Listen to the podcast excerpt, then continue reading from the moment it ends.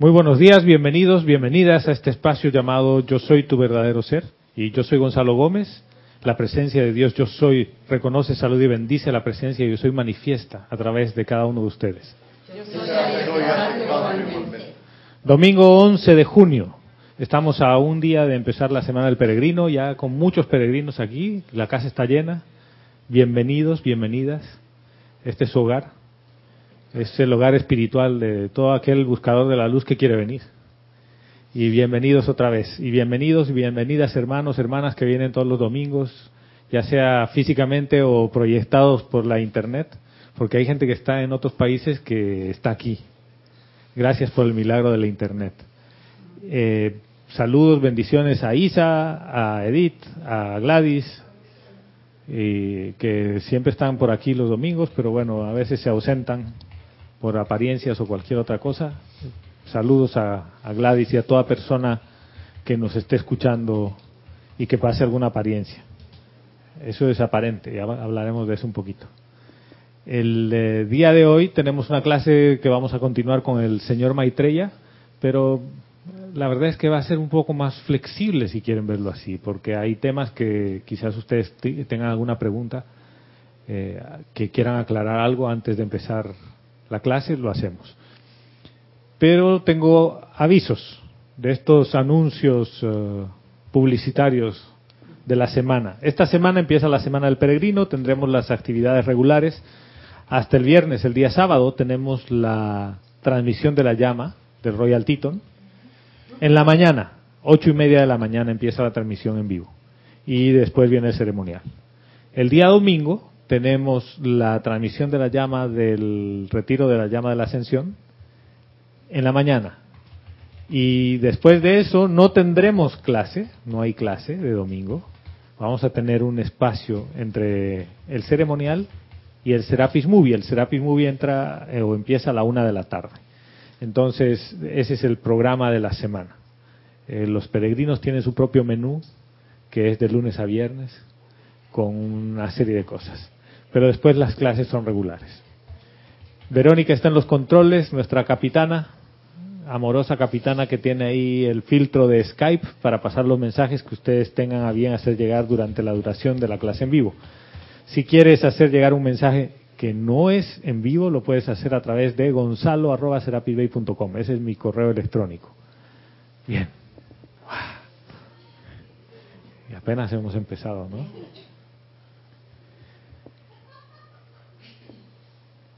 ¿Todos están claros en qué es la presencia yo soy? ¿Qué es para ustedes la presencia yo soy? ¿Están claros con eso? Cuando meditan, sienten a la presencia, saben dónde está. O no la sienten, la perciben, porque el sentimiento puede ser también un disfraz del, del cuaternario. ¿Se han percibido a su presencia? Hola. Sí. Sí, gracias Alicia. Yo pensé que era una película. No, sí. la veo. La veo arriba mío. Un poco más cerca después al micrófono. Eso, arriba tuyo. Yo la veo arriba mío. La visualizo eh, y también la veo. Ya, arriba tuyo. Arriba mío, claro. Arriba de mi cabeza. ¿Y el anclaje en tu corazón? También, la llama triple. Ya. Solo Alicia. Nadie más. Yo la, gracias, hermano. Yo la visualizo y la siento eh, en mi corazón y dentro de mí, fuera de mí. hago, eh, eh, según el desarrollo que yo tengo, mm, hago lo posible por sentir esa presencia dentro de mí, alrededor de mí, afuera de mí, en todo. Eso es lo que yo intento y procuro sentir cuando hago una meditación. Luego, en el diario Bregar, reconozco que muchas veces mm, no siento esa presencia. Yo ¿Y soy... qué, pasa cuando uno... Cuando salgo de mi meditación, cuando empiezo el diario vivir o va uno a trabajar, vas con esa conciencia, pero hay momentos en los cuales pierdo esa conexión, que es cuando viene algo inesperado y... Ya. ¿Qué crees perder la conexión? Porque si la perdieses, el cuaternario y el físico sobre todo caería desplomado al piso porque la conexión de la presencia es la que hace que el físico mi atención mi atención creo que mi atención, atención se va a otro lugar. Se fue de, de cuando se terminó la meditación y terminé toda la movida, los decretos, la aplicación diaria, y cuando salgo a hacer el diario, el diario que hacer de cada uno, pues tu atención, por lo menos la mía todavía, no está en ese lugar ya. En que empecé meditando. en algunas ocasiones, no es que me ocurra continuamente, pero en algunas sí, ocasiones. Nos pasa, prácticamente a, me suele ocurrir, a todos. En mayor o en menor y medida. Y es cuando me doy cuenta de que la, sé que la presencia sigue estando ahí, sigue estando en mi corazón, pero mi atención se ha ido a otro lugar por el tirón magnético, o sea, por el momentum acumulado de, vamos a decir, llamar discordia o tal, que mi atención está más tiempo puesta ahí, en ese lugar externo que en lo interno. Entonces cuesta más trabajo volver otra vez a este lugar interno que al externo, que es el que más tirón tiene en un momento dado. En un momento dado gana, gana la puja. ¿Alguien más quiere decir algo? Sí. Bueno, pues yo te diría que yo, mi día a día, pues procuro, hago todo lo posible, procuro hacerlo con la presencia. Yo soy lo que es el pensamiento, el sentimiento, cuando hablo con las personas, todo. A veces el tirón de la vida mm, te desvía un poquitín, pero tengo la suerte y doy gracias que cada vez puedo volver más pronto. Me más doy pronto. Cuenta, me doy cuenta. Y vuelvo más pronto y eso me gusta. Gracias. ¿Alguien más? Nadie más. No, no hay problema. Gracias por hablar y Alicia por romper el hielo porque estaban así. Tímidos. Yo iba, yo iba, lo que pasa que... Alejandro estaba ahí, ya casi, casi. Ya está roto. ¿Por qué preguntarles eso de entrada? Una de las de las cosas que yo estaba pensando y hablando conmigo mismo, ¿no? Dices, ¿por qué si tú percibiste a la presencia yo soy y encontraste tu verdadero ser y dices yo soy? Ya no dices la presencia ya de la que me desconecto, sino tú sabes que eres la presencia yo soy en una experiencia en la cual tu atención a veces se va. ¿Por qué se va la atención otra vez? ¿Cuál es el mecanismo que hace que tú has encontrado el tesoro más preciado? En realidad tú has venido a esta encarnación para manifestar esa yo soydad. Y lo has percibido, porque si no, no, habrías meditado ni habrías hecho todo esto. ¿Por qué después de haber percibido la presencia yo soy en tu corazón, el lobo sale de nuevo y vuelves a tus viejos hábitos y te vuelves a comportar como antes y a insultarlo al vecino? ¿Qué, pasa? ¿Qué, qué, ¿Cuál es la locura esa, Siana?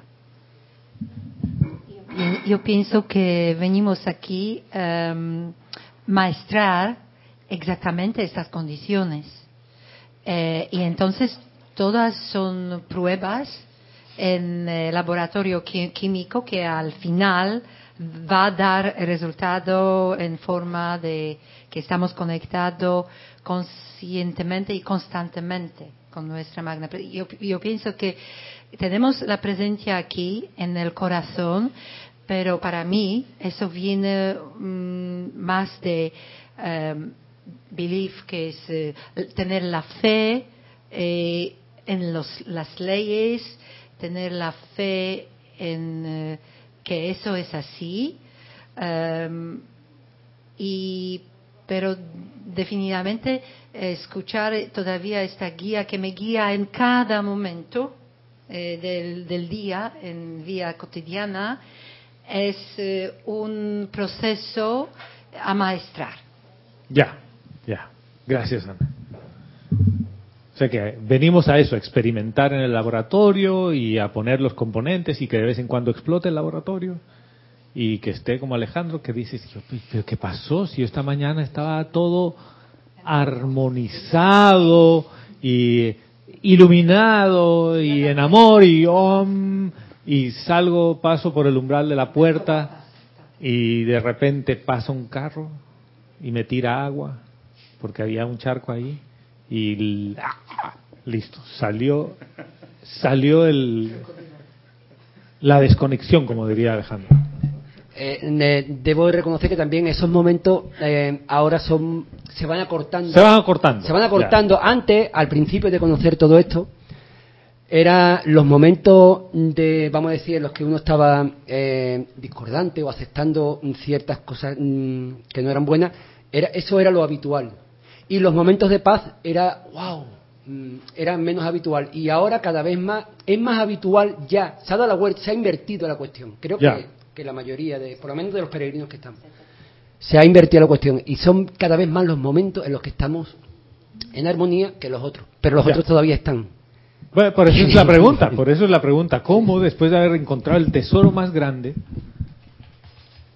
E- Esto es medio bizarro. ¿Por qué? Esto equivale a lo siguiente. El ser humano por naturaleza se queja. ¿Sí? Es natural. No tienes dinero, te quejas porque te falta dinero. Hasta que consigues dinero. Entonces ahora ya no te quejas por la falta de dinero. Te quejas porque no tienes un coche para ir donde tienes que ir. O transporte. Después tienes el coche y te quejas porque la casa que tienes es de alquiler y quisieras tener una casa propia. Y después tienes la casa propia. Pero nada de esto tiene que ver con la presencia yo soy en tu corazón, contigo. Porque ah, cuando entras a tu corazón, no te falta nada. ¿O ustedes creen que importa y necesitas dinero, casa, coche, pareja, hijos para entrar a tu corazón? No lo necesitas. La pregunta sigue ahí. ¿Por qué después de haber ido a tu corazón y después de haber percibido quién eres, vuelves al mundo con una facilidad? Uf, y esa no es tu naturaleza, tu naturaleza es la presencia yo soy. Entonces, ¿qué es lo que hace que termines en el laboratorio haciendo todos estos experimentos y haciendo una que otra explosión? Vuelve uno a eso por, por, por hábito, fuerza de hábito, los sentimientos que, que Hábito. eso aceptado de una manera que no nos damos ni cuenta, no somos conscientes Ahora, de... ¿Son los sentimientos o los pensamientos? Creo que es más bien sentimiento y pensamiento los dos. No sé. ¿Sí? El sentimiento se dispara muchas veces antes que el pensamiento y no, y no estás consciente mentalmente de que y sientes ¿qué, antes pero ¿qué es lo que sientes antes? algo que tú sabes que no es armonía ni es no sé, algo que no es armonioso. Ahora vamos a ver, ¿quién se dispara primero, el pensamiento o el sentimiento? En algunas ocasiones el sentimiento se dispara antes. Ya. Yo- Bueno, está no bien. en algunas ocasiones, pero por regla general siempre ese es el pensamiento el que va primero, ¿no? ¿Qué- en tu mecanismo del día a día, ¿cuál es tu, preso- tu proceso de percepción del, ¿Cómo- lo- cómo del me- mundo externo? Pues cómo me siento yo o cómo siento cuando No, ¿por qué uno se enoja? El, el enojo o la molestia de dónde viene. Que ese es la primera, el primer hábito de alejarte de la armonía de tu verdadero ser, de separarte aunque no te puedes separar. Cuando uno se enoja es porque hay algo que no está de acuerdo a lo que tú quieres. Pregunta, ¿quién, a quién, de acuerdo a quién no- que, no, que no quiere? Porque tu verdadero ser, que es la presencia yo soy, no tiene deseos de que yo quiero un carro, de que yo quiero dinero. de acuerdo a, la, a lo que llamamos personalidad. Eso que se separó en un momento de la... Entonces, se separó de... ¿dónde está? Yo quiero conocer a ese ser. ¿Dónde está? Búscalo al cabezón. Yo quiero conocerlo. Quiero que me lo presentes al cabezón. Salomé, tú querías decir algo. No, yo quiero que me lo presentes. Yo creo por, la conciencia de separatividad, por eh, la falta de práctica, porque la práctica nos conduce a la maestría. Entonces, eh, durante el día, el mayor tiempo está afuera, en el ser externo, porque nos creemos que somos el rol que estamos actuando en el día a día. Entonces, siempre Si estamos creyéndonos eso, nos vamos a enojar porque somos débiles, la personalidad es débil, no es fortaleza. Porque si estuviese constantemente y consciente, anclada en mi presencia, no me enojaría. Siempre estaría en, en modo de paz, en modo yo soy. Y ahí, como tú dices, no me falta nada, todo es perfecto, estoy en paz. Entonces creo que en mi caso, bueno, procuro constantemente de estar en, mi modo yo soy. Mis actividades diarias me, facilitan ese cuento. Pero, pero muchas veces me voy también. Práctica falta. El hábito. Y a veces es un hábito que saca otro, ¿no? Los eh, indios, no los hindúes, los indios de la India, porque pueden ser musulmanes o hindúes, ¿no? Tienen de esos dichos muy interesantes que dice, una espina saca otra. Saca otra espina, un clavo saca otro clavo y todos estos derivados que hemos hecho. Pero la, lo que ellos dicen es, tú puedes sacar una espina con otra, pero no quiere decir que la espina que usaste para sacar la que estaba clavada se va a quedar clavada. Solo la usas para sacarla. ¿Es así o no? Cuando así a ti se te mete una espina, tomas una aguja y con la aguja sacas la espina y la aguja no se queda clavada. Eso quiere decir que muchas veces un concepto te sirve para sacar otro concepto y un hábito puede ser neutralizado por otro. Pero no para que lo hagas habitual y mecánicamente, sino conscientemente, que es la parte que dice Salomé. Ahora, aquí hay una, hay, hay una posible opción que no hayas percibido a la presencia de yo soy. Que creas intelectualmente que sí lo has hecho, pero eh, claro, porque en realidad la meditación lo que te está ayudando es aquietar tus vehículos inferiores, pero en realidad no percibiste a la presencia de yo soy en ti. Te acercaste, estás al borde, al borde. Es como que fuiste hasta el borde del río y dices, qué lindo, ay, el aroma y la humedad, las flores, el agua, y no te metiste al agua. Y no sabes cómo es el agua. La ves, la puedes describir, es transparente y se mueve, pero tú no te metiste al agua. Sí, Roberto. Sí, eh, como recuerdo que decía Jorge en su momento, ya quisiera yo sentir esa agua, ya quisiera yo tener, estar allá, pero, pero ¿por qué no lo haces pues? O sea, ¿por qué, por qué no más llegas hasta el borde? No sé, quizás, no sé, esa sería la, es que la, el, el cuaternario y la personalidad, como lo describía Alejandro, no quiere perder el control. Y está dispuesto a llevarte hasta el borde para que tú te sientas bien. Para que te sientas bien. Para que te sientas mejor.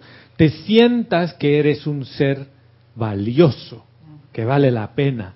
Eres un buen ciudadano buen samaritano, ayudas a todos. Buen estudiante, ¿no? Buen estudiante de la presencia y de la enseñanza de los maestros ascendidos.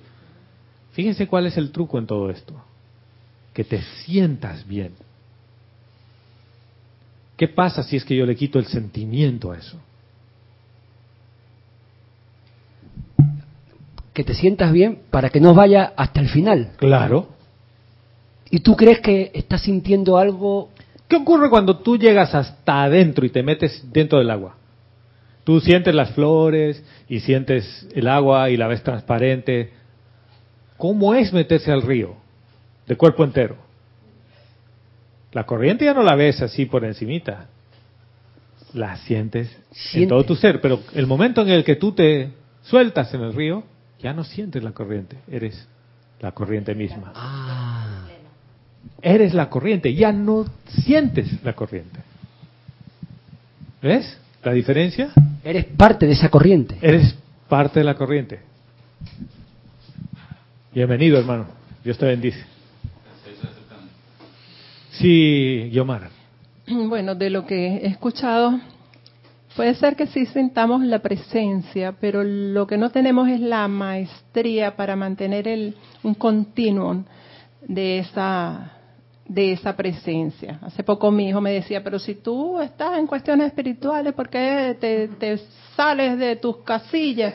Bueno, bueno, primero que él lo logra sacarme de mi casilla, tiene una maestría extraordinaria.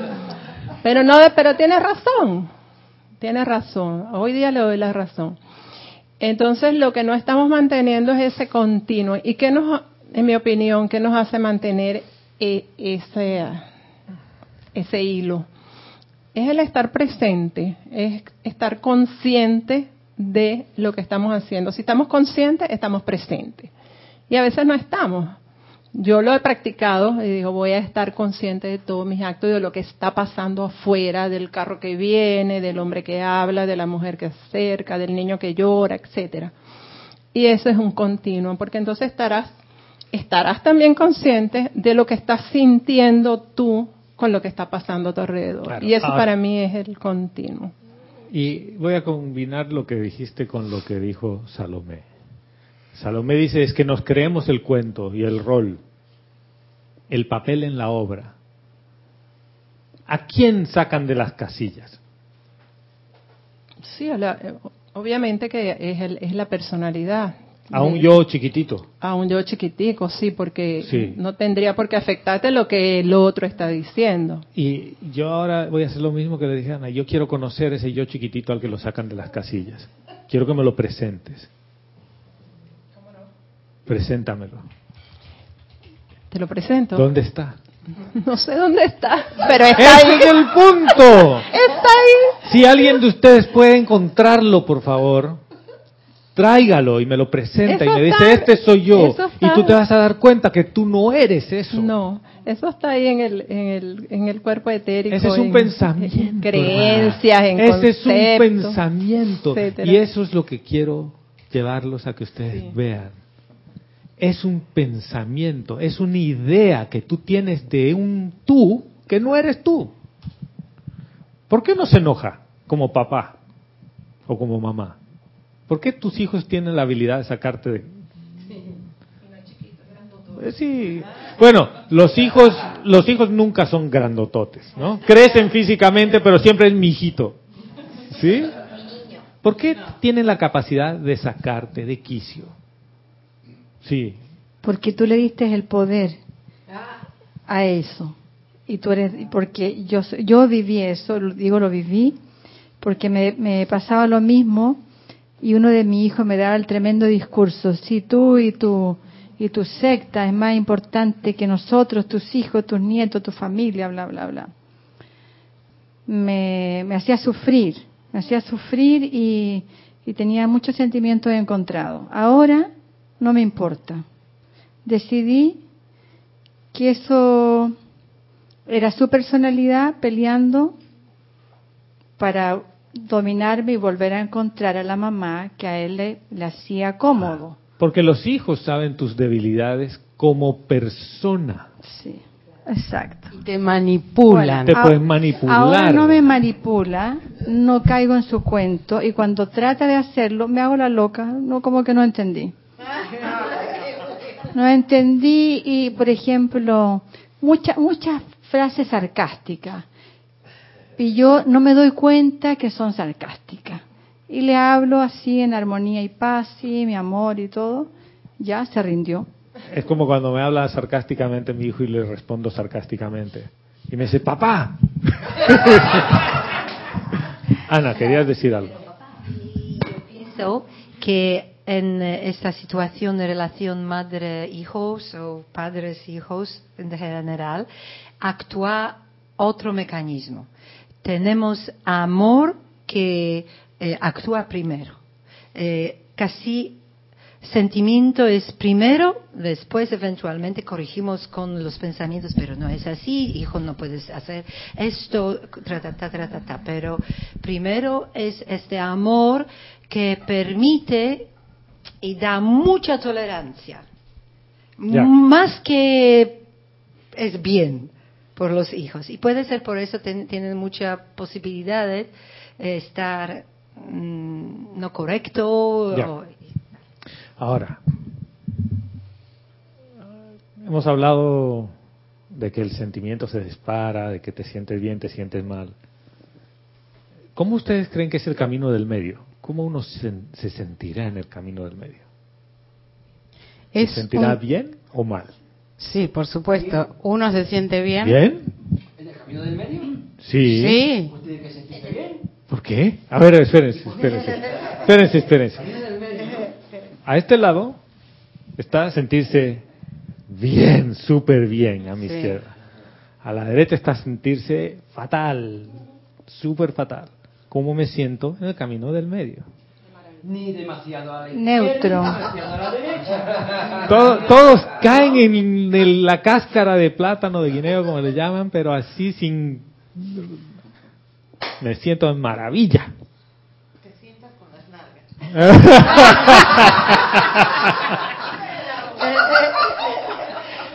Espérate, Gui- Guiomar y después Salomé.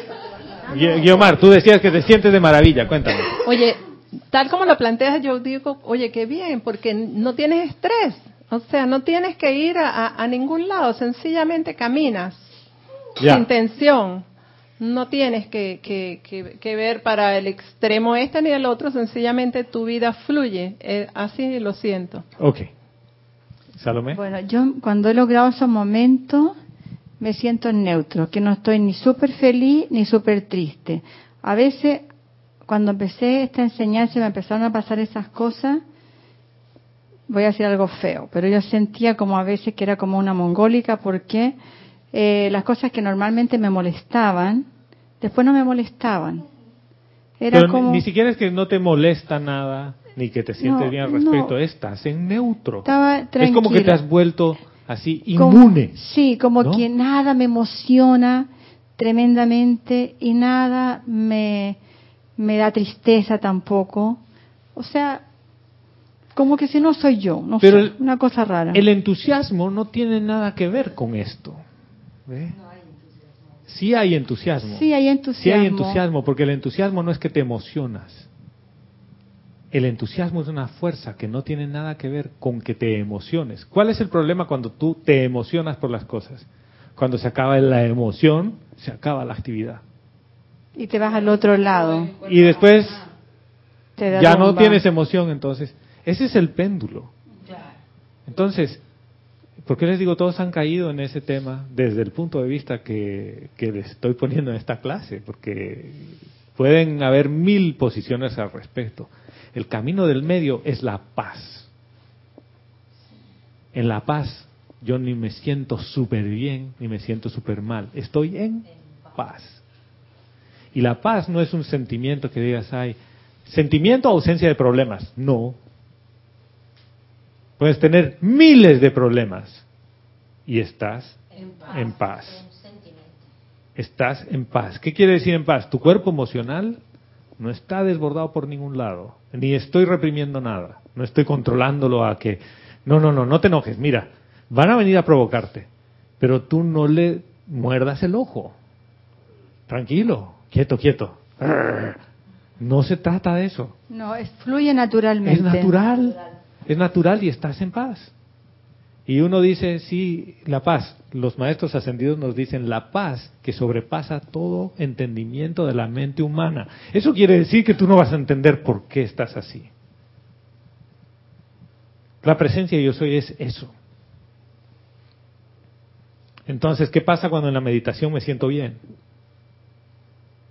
Sigo en el mundo de la forma, distrayéndome con que la meditación cumpla un propósito de hacerme sentir bien. ¿Y qué pasa cuando la meditación por X, Y o Z no me hace sentir bien?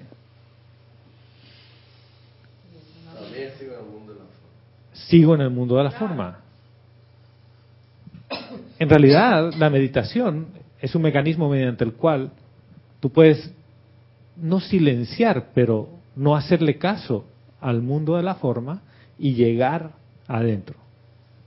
O sea, la conexión de tu atención, porque no es una conexión de, de ser, no hay dos seres, ¿no? No hay el ser que se conecta y el conectado. En realidad es tu atención que vuelve donde le pertenece. Pero ahí es donde, donde empecé con este tema de las preguntas, conmigo mismo. que, que existe la posibilidad de que yo haya, me haya autodistraído con una meditación y con un proceso de llegar al borde, al borde, al borde, casi, casi adentro, pero que todavía lo evalúo por sentirme bien o sentirme mal. Por lo tanto, no he llegado al fondo del asunto. ¿Lo ven o estoy loco? Lle- lle- Llegar al fondo del asunto, en lo que tú estás planteando, es sentir esa paz. No sentirte, wow, qué bien me siento, que Incluso se puede llegar a traducir como una ausencia de sentimiento. Tu cuerpo emocional llega a un punto en el que dice, y te puede decir así, carajo, ¿qué pasó aquí? ¿Por qué? Pues no siento nada, estoy como el perico. No me siento bien ni me siento mal, no siento así. Miren, les voy a dar un ejemplo. Microsoft, la empresa esta de, de- que hace Windows, ¿no? El sistema operativo este famoso, ha hecho una sala de silencio donde no existe ningún ruido, que ha logrado el récord Guinness, porque creo que está en menos 26 decibeles. Es algo que nunca se había logrado. El récord está en menos 12, algo así. Dice que es una experiencia tan perturbadora ir a esa sala que la gente sale desarmonizada. Y dice, ¿por qué? Porque tú te sientas en la sala y te quedas quieto y no hay ningún tipo de ruido, no hay nada, nada, nada. A los breves segundos empiezas a escuchar tu corazón y después empiezas a escuchar el fluido de los líquidos dentro de tu cuerpo, del sistema digestivo y de todo. Y la gente sale mareada, vomitando, que dice que no saben qué les pasa, que no están habituados a tanto silencio. ¿Ya? Y yo cuando leí ese artículo decía, exactamente así es llegar al fondo del asunto, cuando tú realmente, con todo tu ser, dejas todo y te metes a tu corazón. Llega un punto en el que ese silencio para el cuaternario es vertiginoso. O sea, Pero- llegas a tu corazón y, y te dice, ¡Ey, ey, ey, ey! ¿Qué pasó? El cuaternario te empieza a reclamar y te dice, no, te vas a tirar al precipicio, este es un abismo. Y tú le dices, sí. Y cuando entras, es así, es ese silencio que es tan vasto que no sientes. Gonzalo, pero además está el ruido de tu personalidad, de tu, de tu mente. Ese ruido, eh, por más que haya silencio externo, el ruido interno es muy grande. Y es lo que vos acabas de decir. Ahora, imagínate en esa sala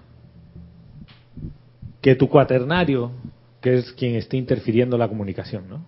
Porque ¿quién escucha? ¿Ustedes han hecho alguna vez un ejercicio de saber quién escucha? No. ¿No? No, no. A ver, hagamos el ejercicio, hagamos el ejercicio. Cierren los ojos y sigan mi voz. Cada uno tiene un cuaternario, ¿sí? Cuerpo físico, etérico, mental, emocional. Y quiero que escuchen mi voz y me digan dónde escuchan la voz. El físico tiene un mecanismo mediante el cual traduce las ondas sonoras que llegan por el aire a tus oídos y los procesa por tu cerebro. ¿Quién escucha la voz? ¿El físico? ¿El etérico? ¿El mental? El mental te está dando ideas. Y el mental te está diciendo, yo, yo escucho, yo escucho, yo, yo, yo. Pero ve más adentro. ¿El emocional escucha lo que estoy hablando? ¿Dónde está el que escucha? Fíjense que a pesar de todo lo que está pasando, la atención de ustedes está aquí. Y en la trastienda de su cerebro todavía hay actividad.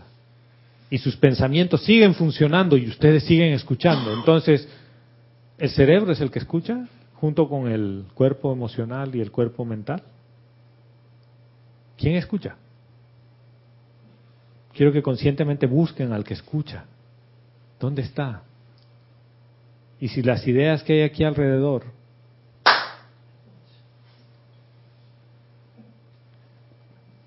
¿Qué pasó? ¿Por qué abrieron los ojos y... ¿Qué, qué pasó? Un solo aplauso y me pierdo. ¿Quién estaba escuchando? Pueden abrir los ojos si quieren. Y Omar, ¿quién estaba Yo- escuchando que saltaste? Yo digo, yo mm, no lo sé. Gracias, hermano. No, Gracias. no lo sé. Me Gracias. estoy, me estoy venga a pensar y es que no lo sé. Gracias. Ese es el primer paso. Ese es el primer paso. Porque dices, entonces, ¿quién está escuchando? Sí.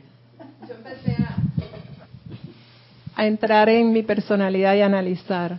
Y dije, no, el cerebro no es, porque el cerebro, pues, está ahí, tienen que ser las conexiones interneuronales. Hay un área del cerebro que es el que por el que percibimos. Y me fui por esa parte, porque me fui por la parte Mental de- total. mental total, te lo Toda la construcción física Total. neuronal de la que nos han Eso. enseñado, que Me son fu- me fui- conceptos. me fui por allí. Y entonces, ¿quién escucha ahí? Y después dije, después dije, no, es aquí el chakra 7. ¿Viste? Pero yo quiero que encuentres al que escucha. Yo Diana. Para mí, muy claro. Yo tenía una actividad aquí, escuchaba por mis oídos, estaba todo aquí. El sonido entraba por aquí, pero ¿quién Estaba escucha? todo aquí y no fue por ningún lado. Ni emocional, ni mental, ni, na- ni nada. Solamente estaba en mi Y cabeza. Bueno, y si no es me- emocional, No sé, ni mental, ni nada. Físico, entonces. ¿Es físico? Sí. ¿Segura? Estaba muy físico. ¿Segura? Inclu- eh, incluyendo este clap que has hecho. Ya. que me ha hecho ¡puf!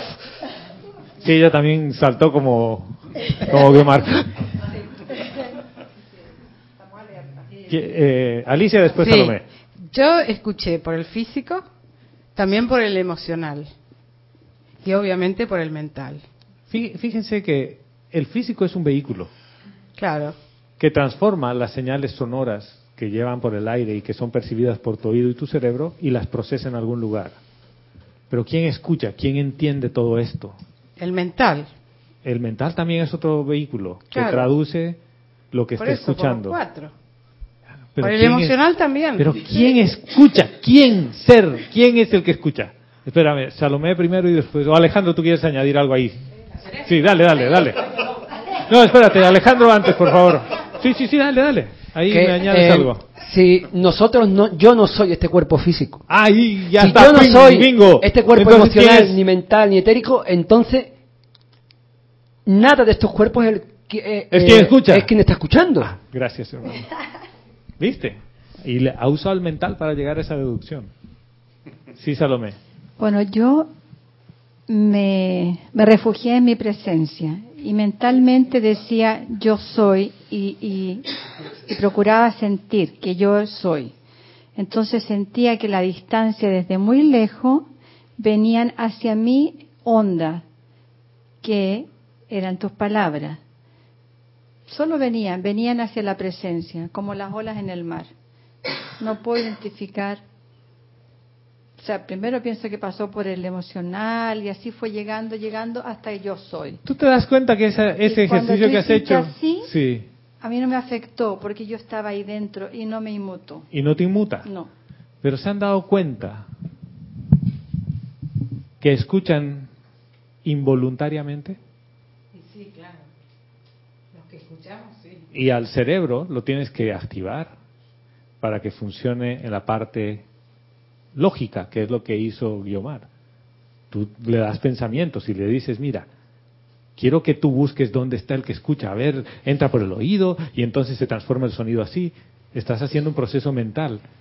Pero pese a todo, tú no haces un esfuerzo consciente de decir, bueno, ahora voy a encender los oídos, ahora voy a encender los ojos.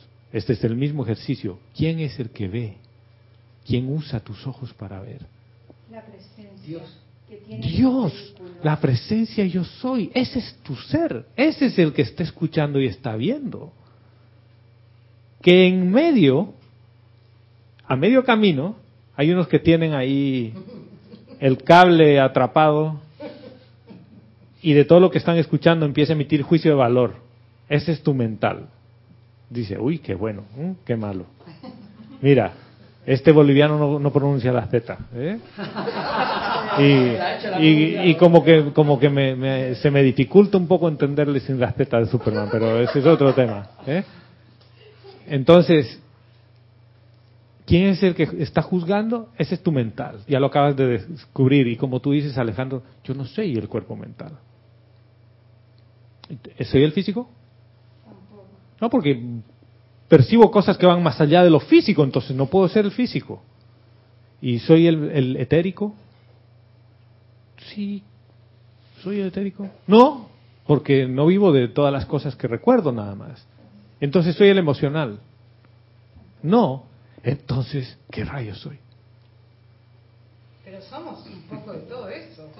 No es que no Espérate, somos un espérate. cuerpo físico. Espérate. Somos un- también el cuerpo físico.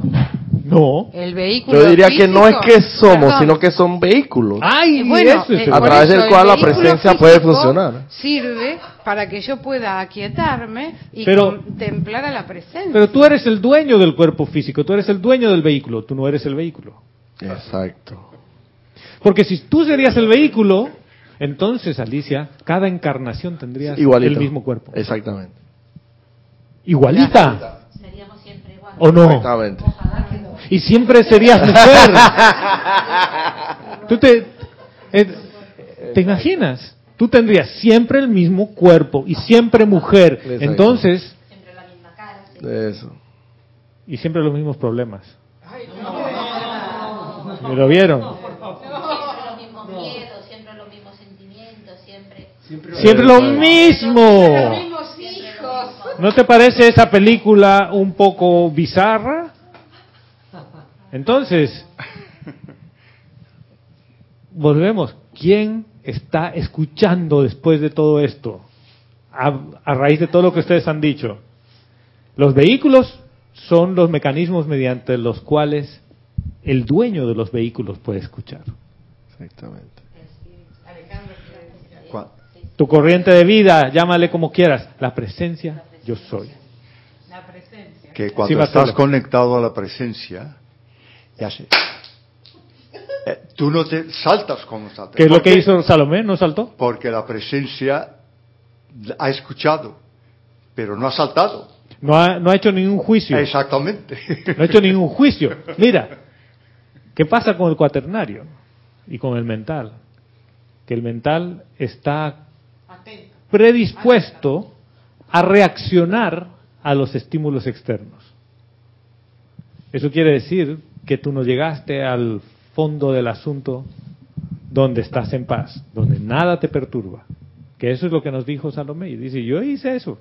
Yo percibía las ondas y todo y dice, y ¡Ah, qué bueno está aplaudiendo! No dijo nada, ni siquiera qué bueno que aplaude, qué malo que aplaude, nada. ¿Y por qué yo quería llegar a que ustedes perciban quién es el que escucha, a que se den cuenta que hay alguien más allá adentro que es el que está como dueño de esos vehículos? Y él es el que está escuchando. Por lo tanto, ese es mi verdadero ser y yo quiero estar ahí porque siento una separatividad cuando empiezo a juzgar las cosas desde afuera y pienso que no soy eso. Pienso que soy mis ideas, pienso que soy mis conceptos. Y la enseñanza se puede convertir en un cúmulo de conceptos. Y si se convierte en un cúmulo de conceptos, no voy a realizar el plan que es manifestar a la presencia yo soy. Otra encarnación. Ana dice otra encarnación, exactamente, otra encarnación. Y si les digo, ¿ustedes quieren reencarnar? No. Ah, ¿por qué no? ¿Por qué no? A ver, cuéntame, ¿por qué no? Sí, sí, Candy, ¿tú por qué no? Si es para servir a la presencia, sí, quiero seguir. Pero mira, es para servir a la presencia. Pero si tú eres la presencia, Para seguir sirviendo. ¿a quién? A la, ese- para manifestar el plan divino aquí en la tierra, para eh, ayudar a los que están aquí también. Ya. Roberto. Dale, hermano. Yo quisiera ascender, no sé si... ¡Ay! ya!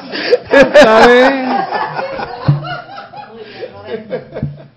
La ascensión no es un escape, ¿no? Porque aquí Ana dice, yo quisiera ascender y descansar, ya, olvidarme, esto está, esto está muy complicado.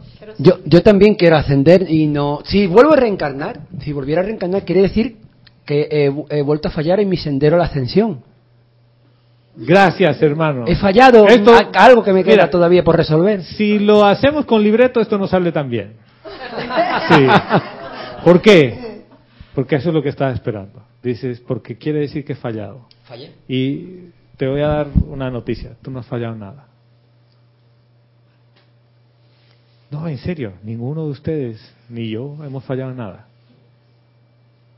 Si volvemos que algo tenemos que aprender. Si volvemos es porque algo tenemos que aprender. No. Volver a aprender. ¿No? Y entonces, Hay una sola razón por la que uno no quiere volver. Porque quiero escapar de esto. ¿Sí? Dices, yo ya no quiero regresar, no quiero encarnar, porque eso quiere decir que yo no he aprendido algo, que tengo algo pendiente y entonces me encuentran deficiente. ¿Sí? Soy el Efialtes de 300, no puedo levantar el escudo, entonces me sacaron y yo ya no quiero nada.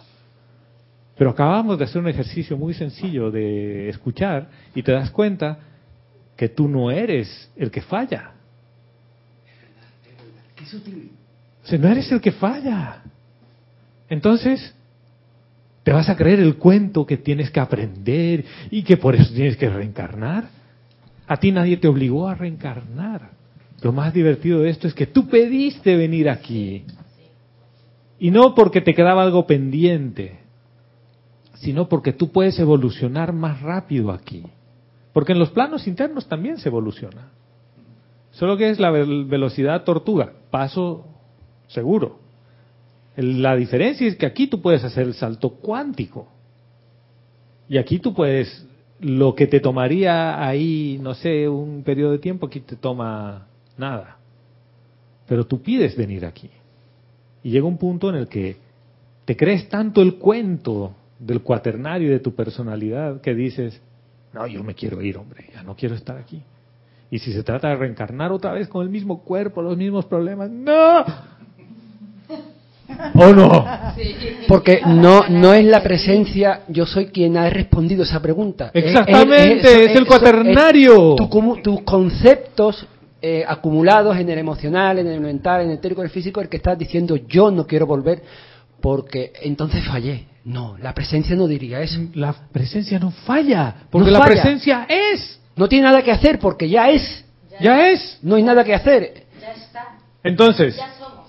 entonces, lo que la Madre María nos dijo hace tiempo y nos sigue diciendo, lo que pasa es que tú le tienes miedo a tu cuaternario. Porque si tú no le tendrías miedo a tu cuaternario, después de haber percibido la presencia de yo en tu corazón, pondrías tu casa en orden. Y poner tu casa en orden es que a tu cuaternario le dicen, muchachos, no jodan. Se acabó la fiesta. Pero, pero, pero, y miren, esto no es por un tema de que yo me enoje ni nada. Estoy anclado en la paz que yo soy. Y ustedes empiezan a andar bien. Obviamente, tienen sus momentos en que regresan a su hábito. Pero ¿qué pasa? Regresas a ese hábito y tú no te enojas, ni te perturba. Dices, otra vez estoy insultándolo al taxista. ¿Qué estoy haciendo insultando al taxista de nuevo? Dice, entonces, si habíamos superado eso, ¿cuál es la diferencia? Ahora no te sientes mal por eso. Ni estás sintiéndote, ay, he fallado. Tanto decreto, tanto ceremonial, y sigo insultando al taxista. No. No pasa nada. ¿Por qué? Porque dices, acabo de caer otra vez, en, tropecé de nuevo y con la misma piedra. Ese era Julio Iglesias, ¿no? Sí, ¿no? Tropecé de nuevo y con la misma piedra. Ese, con la C. Ay, qué tremendo. Sí. Adriana Bello nos dice desde Montevideo, Uruguay. Gonzalo, Dios los bendice a todos. Dios te bendice, Adriana. Bienvenida, hermana. Nos dice, tal vez el gozo del sendero se deriva de darnos cuenta de nuestra verdadera identidad divina, Eso es ascensión. Exactamente, hermana. Simplemente eso. Es que esa es toda la diferencia. Porque cuando tú empiezas a darte cuenta y haces el ejercicio, no soy el físico, no soy el mental, no soy el, emocional ni el etérico, entonces, ¿quién soy? Dices, yo soy. Bien. ¿Y dónde encuentro este Señor? Yo soy. Y te dice, estoy aquí, aquí en tu corazón, físico, ahí mi anclaje está ahí, ven. Y cuando tú vas, sientes esa presencia, porque te sientes presente, y en realidad la percibes, no la sientes. ¿Por qué digo no la sientes? Porque ese es el punto del neutro. El sentimiento, el pensamiento, todo sigue funcionando por ahí.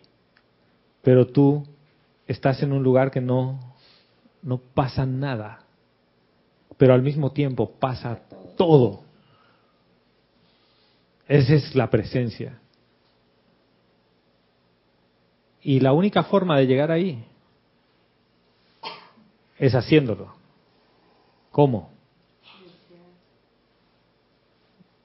Si ya empiezo a decir voy a silenciar mi mental y voy a silenciar... No, ni siquiera es silenciar, porque ese habla todo el día, todo el tiempo, 24 horas al día.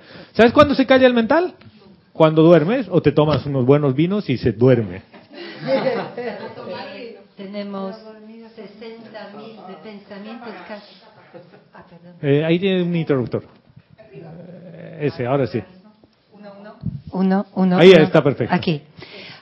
Eh, es 60.000 científicamente, pensamientos. científicamente mostrado que tenemos más o menos 60.000 de pensamientos en el día. En el día. Y de esos 60.000 pensamientos en el día, ¿con cuántos yo me enamoro y me caso por el día?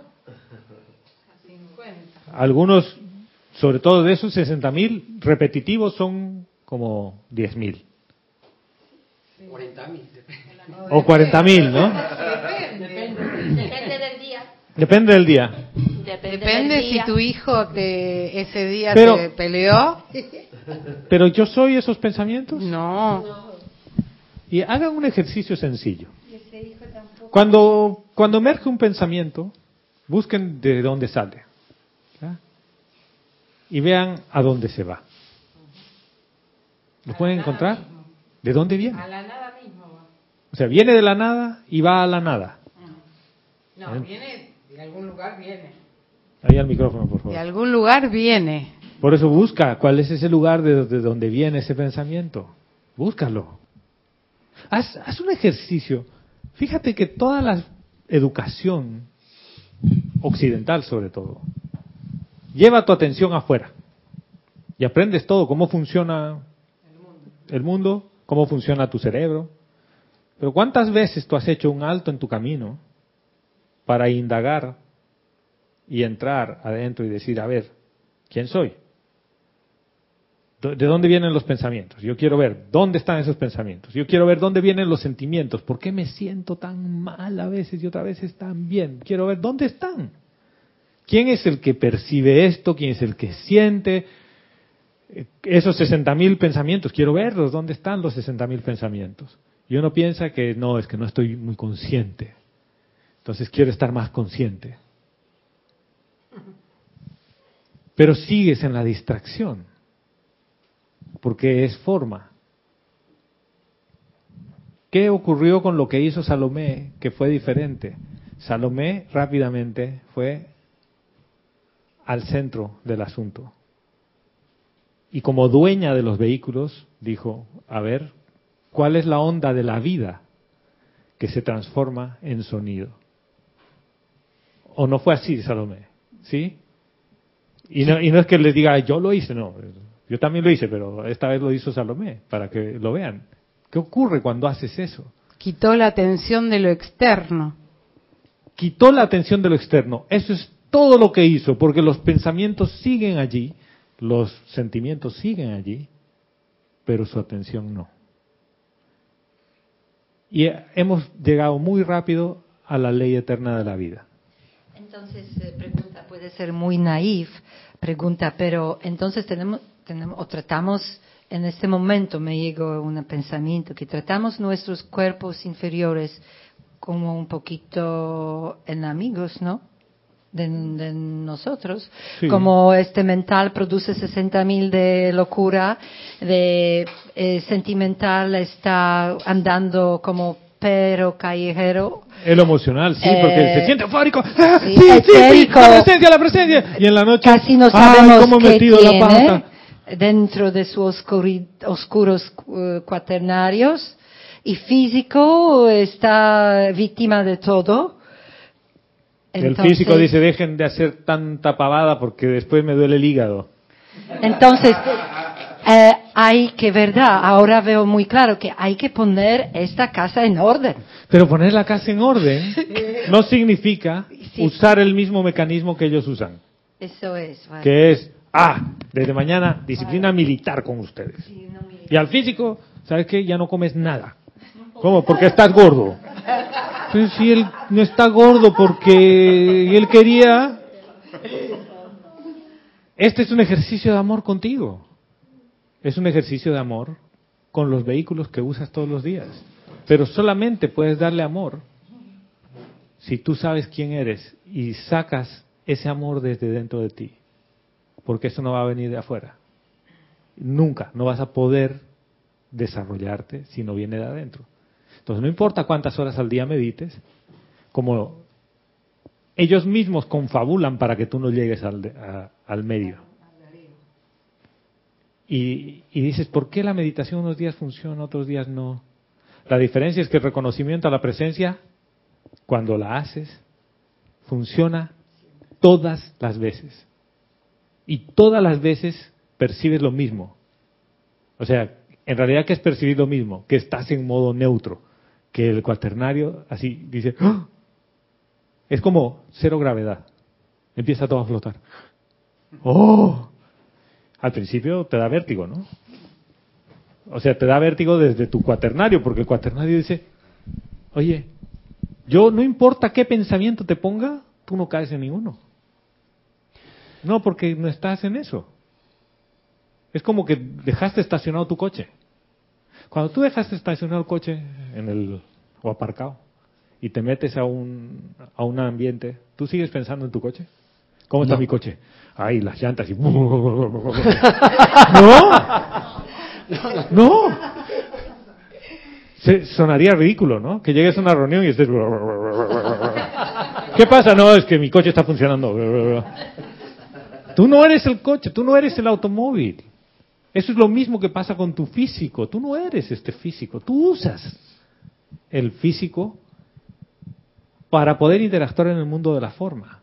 Entonces, para mí todo este tema del desorden que uno termina creando en su entorno es porque te olvidaste de quién, quién eres.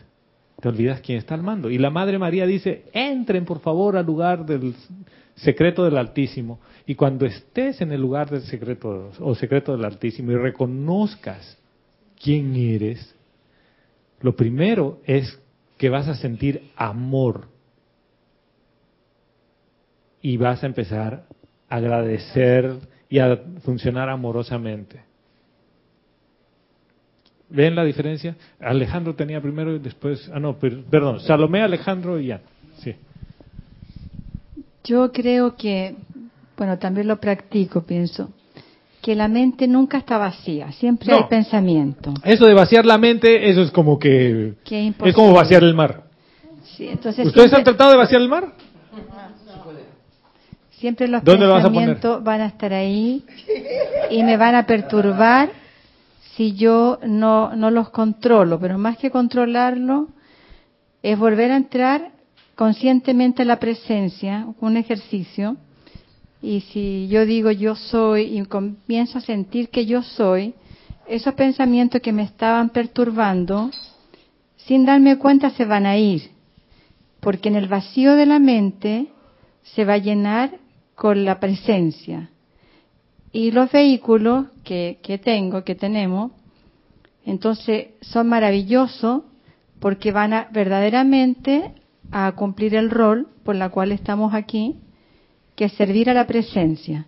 Entonces, los pensamientos que van a ver en mi mente van a ser armoniosos y las emociones que van a, a venir a mi cuerpo emocional van a ser también buenos. Y cuando pase un pensamiento que no es armonioso, me calmo Pasa. igual, lo Pasa. dejo ir, no peleo con el pensamiento, ni lucho con él para nada. Va a ir como las olas en el mar, nadie las puede detener, pero pasan, pasan. Entonces, si constantemente yo me anclo en el día a día, yo soy, por ejemplo, yo lo hago cuando estoy haciendo un jugo, cuando estoy en clase, cuando estoy manejando. Cuando viene el pensamiento a molestarme, yo digo yo soy, yo soy. Ese pensamiento de pronto ya no existe. Y yo me olvido de la cuestión. Y entonces quiere decir es que tú no le ejercicio. estás dando tu atención, porque No. en tu atención va tu vida, va tu fe. Exacto. Y así Y lo que hace que crezcan esos pensamientos es la atención. Sí. Y así uno se puede mantener en modo neutro, sin estar eh, gritando de la alegría ni llorando de la tristeza. Calma, como el mar. El camino del medio. Sí. El Y es medio. fácil, es fácil hacer eso. Es que es fácil, porque ese es el punto, y gracias Salomé, porque es fácil, solamente que uno piensa que esto es complicado, que yo tengo que meditar, no sé, 20 minutos en la mañana, al mediodía, en la tarde, en la noche, porque si no medito mis 20 minutos en la mañana, al mediodía, en la tarde y en la noche, la fiera, ¿no? Del Serengeti es un piojo tuerto al lado mío. Y dices, ¿y por qué estás tan enojado hoy día? Porque no medite. Eso quiere decir que Encontraste la excusa. ni siquiera encontraste la excusa. Eso quiere decir que no llegaste a percibir tu presencia. Porque si tú la habrías percibido, te das cuenta que la meditación es un mecanismo más no el fin. Esto es como el- ese chiste, ustedes saben ese chiste del 2 más 1. 2 más 1, 2 más 1. Un señor estaba ahí, ahora, ahora voy contigo. Una persona estaba todas las noches pesadilla, 2 más 1, 2 más 1, despertaba 2 más 1, 2 más 1, 2 más 1. Una semana que sueña todas las noches 2 más 1, 2 más 1 y veía el 2 más 1, 2 más 1 en todo lado. Decidir un psicólogo, ¿no? Un psiquiatra y le dice, oiga doctor, ya, ya no puedo vivir así. Llevo como siete noches con este enigma que yo no sé si es que es alguien que me habla del más allá o alguien que me quiere decir algo, pero todas las noches yo, doctor, sueño 2 más 1, 2 más 1, 2 más 1. ¿Qué es, doctor? ¿Qué es? Es 2 más 1 es 3.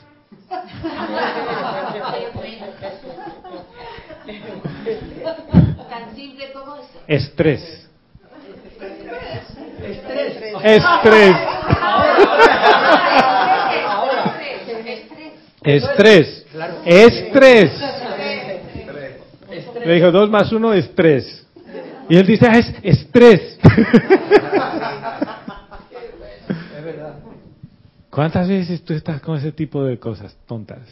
Porque te agarras en un pensamiento y lo energizas de principio a fin. Inclusive pensando que eso espiritualmente te va a hacer mejor. Y cuando viene tu hijo y te dice, ¿no era que tú eras espiritual? Y tú, ¿qué, qué tienes contra los espirituales? ¿Qué? Si me pasa, y no es porque sea Guiomar, sí, y soy espiritual, ¿y cuál es tu problema? Chiquillo insolente. Pero no tomó ni cinco segundos en que saquen a la fiera del Serengeti. Y tenía hambre. Se quería comer a alguien, sí. Adriana Bello nos dice, Gonzalo, por mucho tiempo creí que lo más importante era discipli- disciplinar al cuaternario. De alguna manera comprendí que le seguía dando atención. En la luz no existe ni el tiempo ni el espacio, por lo cual comprobé que es más simple de lo que creemos. Se trata de entrar en la llama triple que yo soy y sostenerlo en el diario vivir. Sí, y sostenerlo en el diario vivir no implica esfuerzo alguno. Porque si yo me estoy esforzando por hacer algo de esto, a los únicos que les cuesta hacer ese ejercicio es al cuaternario cuando se sienten forzados a hacerlo. Y uno piensa que la disciplina tiene que ser rigurosa y que yo todos los días voy a hacer las cosas. Y viene el señor Lin y nos dice, todo lo que hagas por sentido de obligación o por deber, sentido de deber, lo vas a tener que volver a hacer. Hasta que lo hagas alegre y gozosamente. Entonces, ¿de qué se trata manifestar la presencia yo soy? De que una vez que reconoces quién eres, dejas de darle esa disciplina dura al cuaternario. Y te das cuenta de qué es lo mejor para tu cuaternario como vehículos. Y dices, ¿sabes qué? Ese aceite que yo compraba para mi coche, eh, resulta que era para camión. Y era muy grueso. Entonces cuando encendía el motor sonaba... Y alguien, un mecánico muy buena gente, me dijo, oye, ¿sabes qué? El, aceite que tú estás comprando, ese no es para automóvil, es para camión. Ponle este. Entonces vas a hacer el cambio del aceite y le pones el aceite adecuado y el motor... ¡Wow! ¡Qué diferencia, ¿no? Dices, oh. Y eso mismo pasa con tu cuaternario, cuando tú empiezas a darle la atención que requiere desde tu corazón. Deja de molestar. Y ya sabe el pequeñito del mental, porque es pequeñito el mental, el emocional es mucho más grande. Ya sabe que el pequeñito ese cuando viene, ¡eh, tengo una idea, tengo una idea! ¡Pégale al vecino, pégale al vecino! Y tú le dices, no, yo no voy a pegar a ningún vecino, ¿no? Le dices, ¿sabes qué? Next. Cuando tengas otra idea, vienes. Entonces viene y te dice, tengo otra idea, tengo otra idea. Chócale, tírale el carro a ese, tírale el carro, sí, chócalo. Y le dices, no, no voy a hacer eso. ¿Por qué? Porque empiezas a ser reverente con la vida. O llega un punto que para mí no es libresco. O sea, esto no es libro, esto no es lo que nos dice la enseñanza de los maestros ascendidos, esto es algo que se vive. Y por eso yo quería compartir con ustedes esto de decir, estoy seguro de que sé quién soy y he llegado al fondo del asunto dentro de mí. Porque a veces me sigo identificando con mi cuerpo físico, con mi mente, con mis sentimientos. Y por ejemplo, y digo, ah, es que a mí no me molestes, porque tú ya sabes que cuando a mí me vienes con esas cositas, ¿no? A mí no me mientas, a mí lo que más me molesta en la vida es que me mientan. ¿Cuántos de ustedes no han dicho eso? Y yo invoco a la señora Palas Atenea para que traiga la verdad aquí y ahora. Y la señora Palas Atenea viene y te dice mentiroso. Y, dice, pero yo, yo le he invocado para que usted demuestre que él es el mentiroso. Y te dice, bueno, pues tú también. ¿Por qué? Porque este mundo es de yo soy o yo no soy. Y, le, y la invocación que tú estás haciendo es del yo no soy. Porque si tú quieres ver la verdad, la verdad no es la discusión mental que estás teniendo, es la presencia yo soy. Y como tú no puedes ver la presencia yo soy en todo lado, por lo tanto eres un mentiroso. Y, ups, pone reversa. Gracias señora, perdone la molestia. Sí. Adriana Carrera desde Córdoba, Argentina nos dice, buenos días y Dios los bendice a todos. Dios te bendice, hermana, bienvenida. Nos dice, muy feliz semana del peregrino. Gracias, gracias. Entonces, Aquí solo ella Gonzalo. ha dicho gracias, oye, ¿no? Ustedes, ustedes no quieren tener una semana feliz. ¿Sí? Ana, no. Gra- Eso, gracias, Adriana. Nos dice, entonces Gonzalo, también uno podría preguntarse, ¿quién es el que responde? Exactamente. Es darte cuenta que hay un cassette prendido de día y de noche dentro de uno, que genera un sentimiento de disconformidad, que me conduce a la crítica, a la condenación, a la desaprobación. Es como estar en un círculo vicioso, que se sale cuando tú reconoces dentro de ti el yo soy.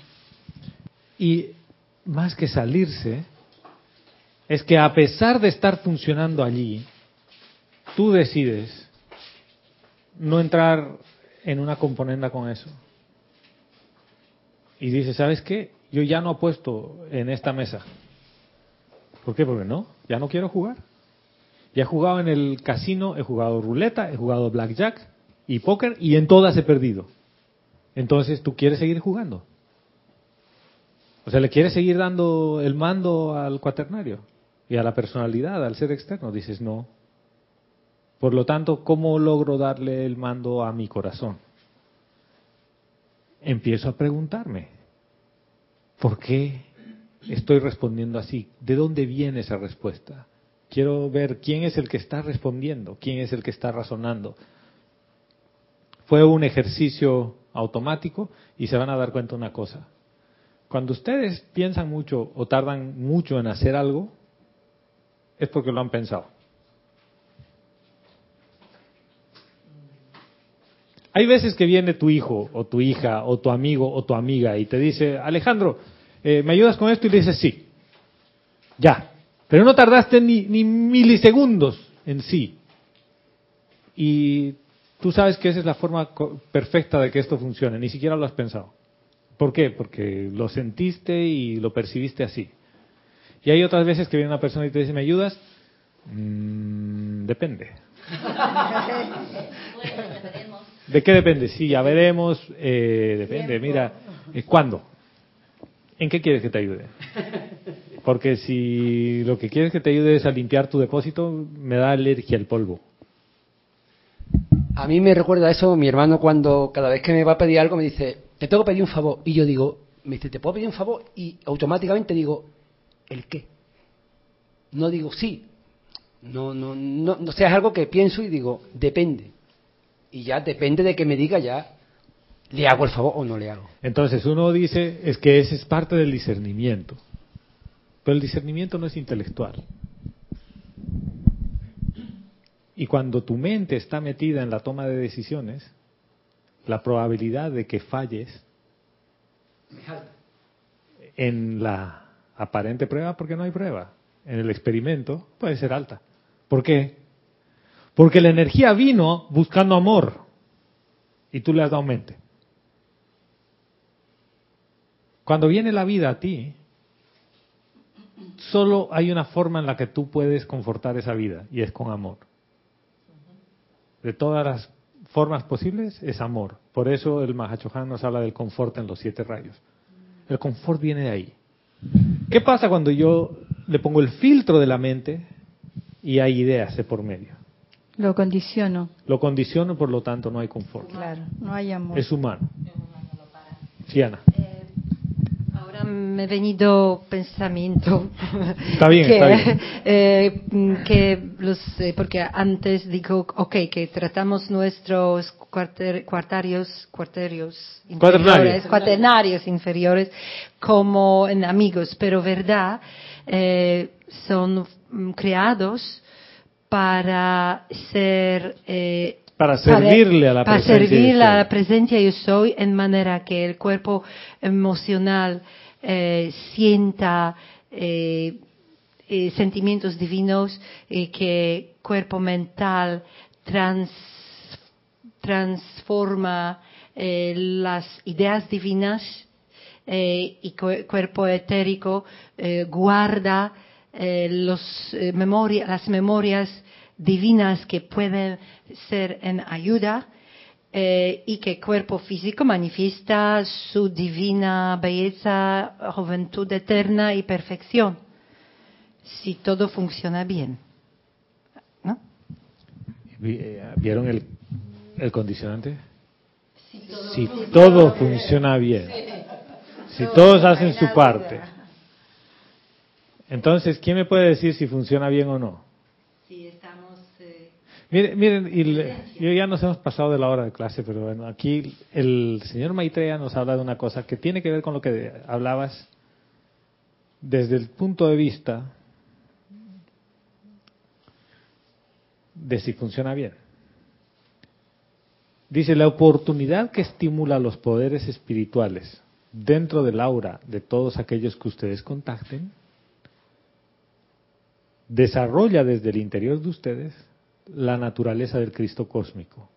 Y esa es la manera mediante la cual yo alcancé mi propia victoria. Lo repito de nuevo. ¿ya? Este es el, el señor Maitreya explicándonos cómo haces para desarrollar el poder crístico, ¿ya? para que la cosa funcione bien. Dice la oportunidad que estimula los poderes espirituales dentro del aura de todos aquellos que ustedes contacten. O sea, no está diciéndote, primero desarrollas tu poder para desarrollar a otros. Dice, no, es la oportunidad que estimula los poderes espirituales dentro del aula de aquellos, de- del aura de aquellos que tú contactes. Quiere decir que la gente que está en contacto contigo, tú estimulas esos poderes en el resto. Solo por el hecho de estar en contacto contigo. Entonces, dice, eso desarrolla desde el interior de ustedes la naturaleza del Cristo cósmico. O sea que si yo quiero lograr la atención, digo la ascensión y quiero lograr los poderes de tener pensamiento divino, sentimiento divino, memoria divina y acción divina, significa que voy a estar a servicio de todos aquellos que yo contacte y que por el hecho de estar en contacto conmigo, sus poderes espirituales se elevan. Y si trato de hacer eso conscientemente, quiere decir que en vez de llevarles el enojo, el reclamo y las cosas, puedo estar en ese modo de neutro y cuando viene tu hijo, tu hija, como puede ser mi caso, y ya tú ya sabes con la sonrisa, la actitud, la palabra, dices, este me viene a pedir algo. ¿Sí? Es como que estoy saliendo a pasar al perro, ya vuelvo, y tú dices, nadie le ha dicho que vaya a pasar al perro todavía, porque hay que recordárselo, ¿no? Es como que ya es tarde, no has sacado a pasear al perro. Dices, sí, ya voy. Pero si de repente viene, ya saqué a pasar al perro, ya hice esto, dices, "Mm, ¿qué quiere? Y a los cinco minutos te dice, ¿sabes qué? Hay una reunión. ¿Me puedo ir? Eso pasa exactamente igual con tu cuaternario. Eso pasa igual con cada uno de tus vehículos. Pero si tú puedes ver que se van alineando con el único propósito de desarrollar el poder espiritual en los otros, en los que contactes. Quiere decir que cuando tu hijo viene con esa actitud, tú no estás en el modo humano de decir, te voy a juzgar porque soy tu mamá o soy tu papá, sino que acabo de ver la oportunidad, está viniendo a estar en contacto conmigo y si está en contacto conmigo yo puedo estimular los poderes espirituales en él o en ella. Fíjense cómo todo esto, primero reconoces quién eres, vas al fondo del asunto, del meollo, de del centro, el kernel tuyo. Después de estar ahí, usas ese, ese, es- ese espacio, ese magneto, para estimular en el otro el poder espiritual. Y a través de ese ejercicio se desarrolla el poder crístico, el santo ser crístico en ti. O sea que esto no se trata de que, ay, yo voy a pedirle al santo ser crístico y hacer toda la parafernalia de los decretos y toda la cosa y me encierro. No, esto es todo lo contrario. Esto te pone en un, en un entorno, esto te pone en que sal a la calle, ve a interactuar. Eso quería, en- eh, quería decir que enfrentando situaciones y ya sea de familiares, Mira de que amigos, no es- eh, no, mm, simplemente eh, como dice ahí, eh, ofreciendo mm, Y ni siquiera es enfrentando, es tomando la oportunidad. eso, bueno, tomando la oportunidad de todo aquello que a ti te puede molestar en un momento dado, estás desarrollando el poder crístico en ti. Pero ¿Es y- así? Es que ya no te va a molestar. Porque tú ya sabes que toda esa molestia no eres tú. Es una oportunidad. que Se vuelve la oportunidad porque dices, mira, yo que he estado pensando que todo esto era tan difícil, es muy sencillo. Y lo que nos decía Adriana Bello, ¿no? Dice, yo le trataba de poner disciplina militar a mi cuaternario y no funcionaba. Entonces empiezas a amarlo al cuaternario y el cuaternario dice, ay, así sí, así cualquiera, pues si me traes rositas todos los días, ¿sí? Y lo mismo pasa con la vida que tú contactas, pero que tú estimulas el poder espiritual. Perdón, ahí, dale, Guiomar. No, porque era más o menos eso Dale, que dale. estás diciendo. Por favor. Que, no, traduciendo un poco lo que decías eh, no hay que hacer ese esfuerzo por domar nada entonces, porque entonces caes también en la mente. Eh, el proceso es natural y al estar tú dentro de ese proceso, haber logrado la yo soydad, yo soydad, ¿qué se dice? Eh, ni siquiera pienso que tienes que hacer ese esfuerzo No afuera esfuerzo. tampoco, ni siquiera afuera, porque ya el otro va a estar estimulado con, con tu presencia. Entonces, ¿en qué va a consistir tu día a día? ¿Y de qué, y de qué disciplina hablamos? No va a ser una disciplina externa, es tu autodisciplina. Y esa autodisciplina, al principio es porque te es muy fácil olvidarte de quién eres. Entonces dices, ¿sabes qué? Para no olvidarme de quién soy, porque es como Alzheimer, ¿no? Todos los días despiertas y dices, ¿quién soy? ¿Quién soy? Entonces, tú has grabado tu video y dices, ah, tú eres Gonzalo y tienes tantos años. Ah, ok, ok. Hay una película de eso. ¿Ya? Es la película de las 50 citas, ¿no? Mis primeras 50 citas con, Drew Barrymore y Adam Sandler. Bueno, igualito que en la película. La diferencia va a ser que tú vas a poner el video y dices, tú no eres Gonzalo. ¿Sí? Tú eres la presencia yo soy.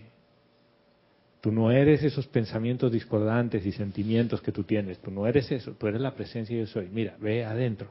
Ese es tu recordatorio de tu autodisciplina todos los días. El maestro ascendido Jesús, que decía que iba a meditar todas las mañanas, iba a hacer eso, a recordar quién es. Entonces, el resto de su día se desarrollaba de una forma diferente. ¿Por qué? Emanaba de- desde ese centro de su corazón. Pues, entonces, ¿cuánto esfuerzo hay que hacer en eso, Guiomar? Ningún esfuerzo, ¿ves? Quiere decir que cada vez que tú estás haciendo algún tipo de esfuerzo,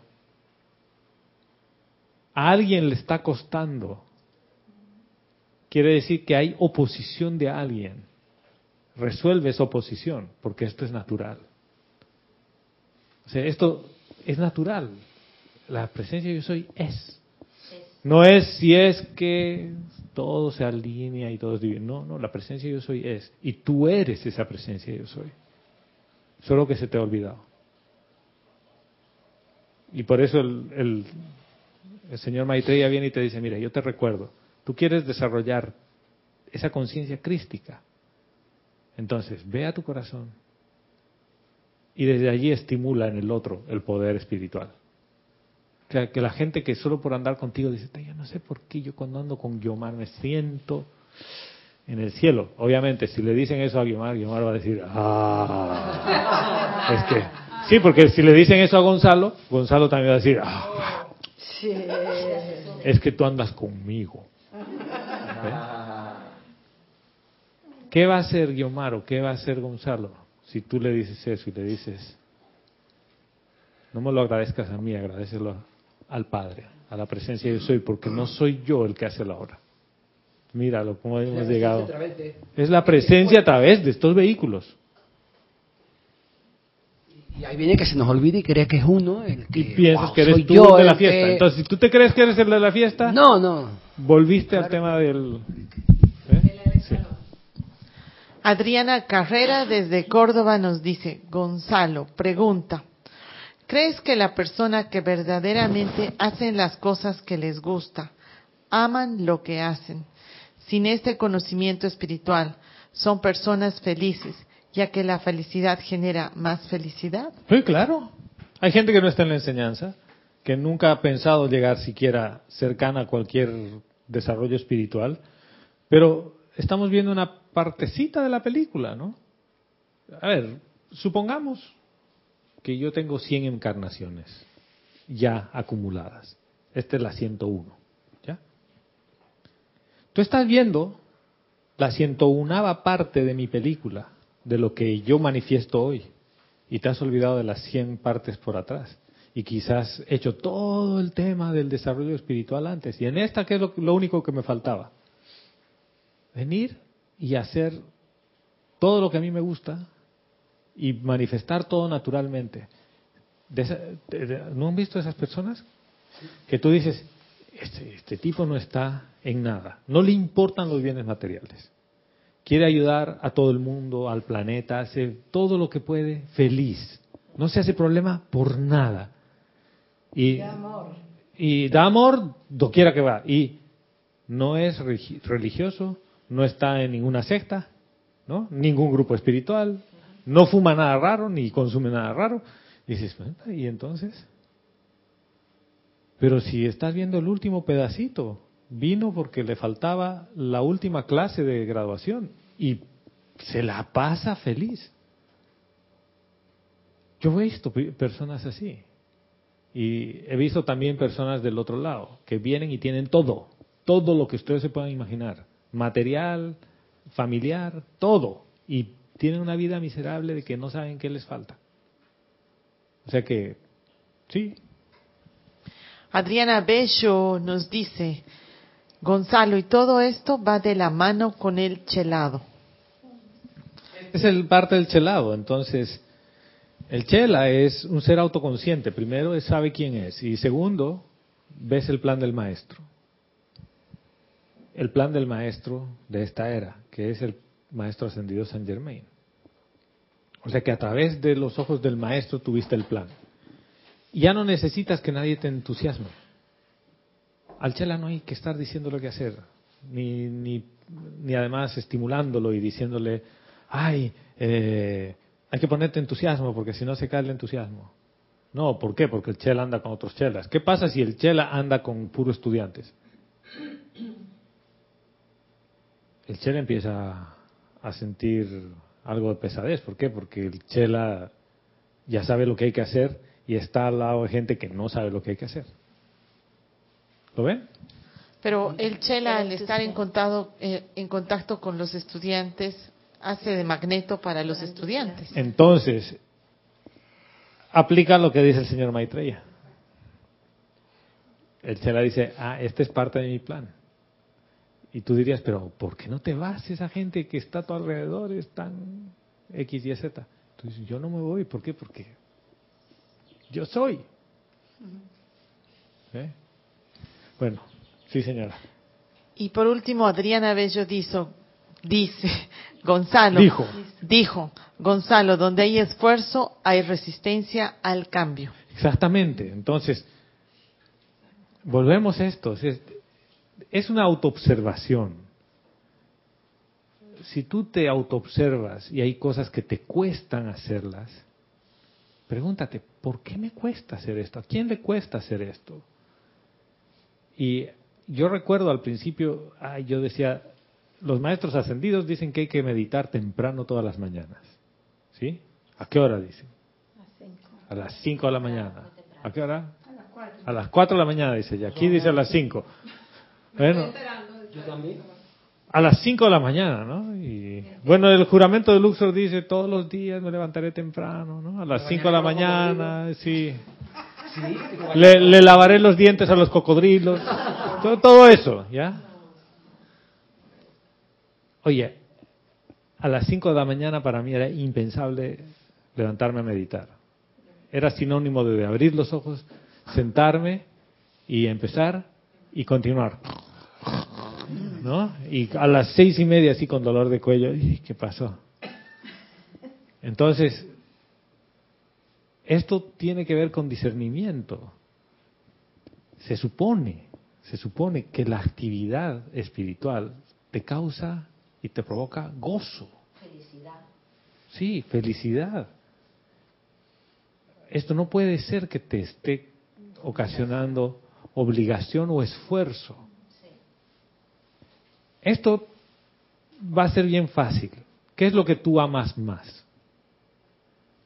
¿Tu personalidad y tu cuaternario o la presencia yo soy? Y no es por poner en una en un tire afloje. Va a llegar un punto, como tú eres la propia presencia que tiene amor por la vida, que es la presencia, dices, bueno, ¿sabes qué? Todavía mis hábitos hacen que le guste más las cosas del cuaternario. Por eso el maestro ascendido Serapi Bey nos dice hasta que te aburras de la tontería de los sentidos. Pero, porque cuando te aburres de la tontería de los sentidos, vas hacia adentro. Sí o sí, porque ya dices, ya no hay nada externo que me satisfaga. Pero si todavía hay cosas externas que te satisfacen y que te provocan esas emociones descontroladas, no luches por eso. No te sientas culpable por eso. O sea, todavía es como una adicción. Ustedes, ¿cuántas personas adictas a la heroína han visto que después de estar 10 años inyectándose, en 5 minutos se les pase la adicción? Yo no he visto ningún caso así, no puedes, porque el cuerpo físico se ha habituado de tal manera a funcionar con esa sustancia que les hacen un tratamiento de ir quitándoles gradualmente, poco a poco. Hay hábitos que tenemos enraizados de, quién sabe, las últimas 10 encarnaciones, si quieres verlo así. Y tú pretendes que con dos decretos y con una meditación se te va a pasar. No, y si no se pasa, no te sientas mal por ellos. No, no es sentirse culpable, ni de fallé, ni de metí la pata, no cumplí con el plan. No. Es, voy a seguir tratando. Y llega ese momento en el que el amor que tú mismo le estás dando a tus vehículos, solo por el hecho de entrar a estar en comunión con la presencia, a ese lugar que estás en neutro, solo por eso tus cuerpos se están desintoxicando. Solo por hacer eso, ya se están desintoxicando. Y tú dices, bueno, hay cosas que me gustaban antes y que ya no me gustan. Y no te llaman nada. Y no has hecho ningún esfuerzo por dejarlo. ¿Eh? Sí, Ana. Eh, y ah, exactamente siguiendo esto, eh, este disciplinar los cuerpos inferiores es por la voluntad humana no va a dar resultados. Nunca. Es Por represión. eso, esa es represión que va a salir una revolución después. Me vuelvo en un dictador. Sí, Entonces llega sí. un punto en el que el cuaternario se revela y por donde menos lo esperas y el día que menos lo esperas, el cuaternario hace lo que le da la gana. Y entonces, ayúdame un poquito con eso, Mira, pero yo si yo, si entiendo yo que- empiezo a re- reprimirlo y reprimirlo y reprimirlo, una de las formas, primero, es el físico se enferma. Después, eh, las cosas no te, no te provocan gozo ni felicidad. Incluso la meditación se convierte en algo pesado. ¿Y por qué? Porque hay resistencia. Tú no los vas a convencer políticamente, hablándoles ni nada. Esto, la única forma de convencerlos es que tú tomes el mando. Y tomar el mando no es empezar a latiguearlos, es llevar tu atención a tu verdadero ser. Es estar en comunión con la presencia ahí y ser la presencia. Entonces, cuando empiezas a hacer eso, es como por orden divino, empiezas a vibrar más alto. Los cuatro vehículos inferiores empiezan a tener acceso a una energía de alta vibración que antes no tenían. Y se empieza a sentir bien. Y no, y no te van a decir, oye, ¿qué has hecho? ¡Wow! Nada. Es como que después el cuerpo solito te empieza a recordar y te dice, oye, eh, y hoy en la mañana nos vamos a ir ahí a esa conexión, ahí ese lugar que tú vas, que me llevas bien rapidito, ¿no vas a ir ahí? Te dice, aunque sea dos minutitos, dale pues. Y te pones y listo. Y después cualquier rato, en cualquier lugar, como decía Salomé, te dice, oye, el mismo cuaternario te empieza a pegar el codazo y te dice, oye, eh, estoy por cabrearme. Estoy así con unas ganas de enojarme. ¿Qué te parece si, eh, si vamos ahí? No hay nada de obligación en eso. Es todo natural. O sea, esto fluye naturalmente. Después de eso, para mí, que puede haber gente que no esté de acuerdo, después de eso, para mí, viene la enseñanza. ¿Por qué? Porque ahí ya vienen las herramientas y los mecanismos para servir, los decretos, las invocaciones y todo. Pero el requisito antes es que tú estés claro en quién eres y que sepas cómo llegar rápidamente a tu corazón, a tu fuente y llevar tu atención ahí. Eso es requisito número uno. Después vienen qué es lo que tú quieres, después vienen todas las cosas.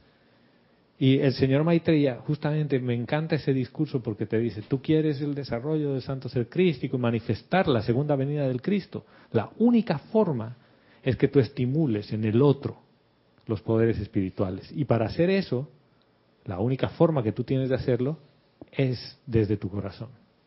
O sea, es, es como que una clase que para mí es básica, que parecía tan complicada antes y que es tan sencilla. Bueno, sí señora.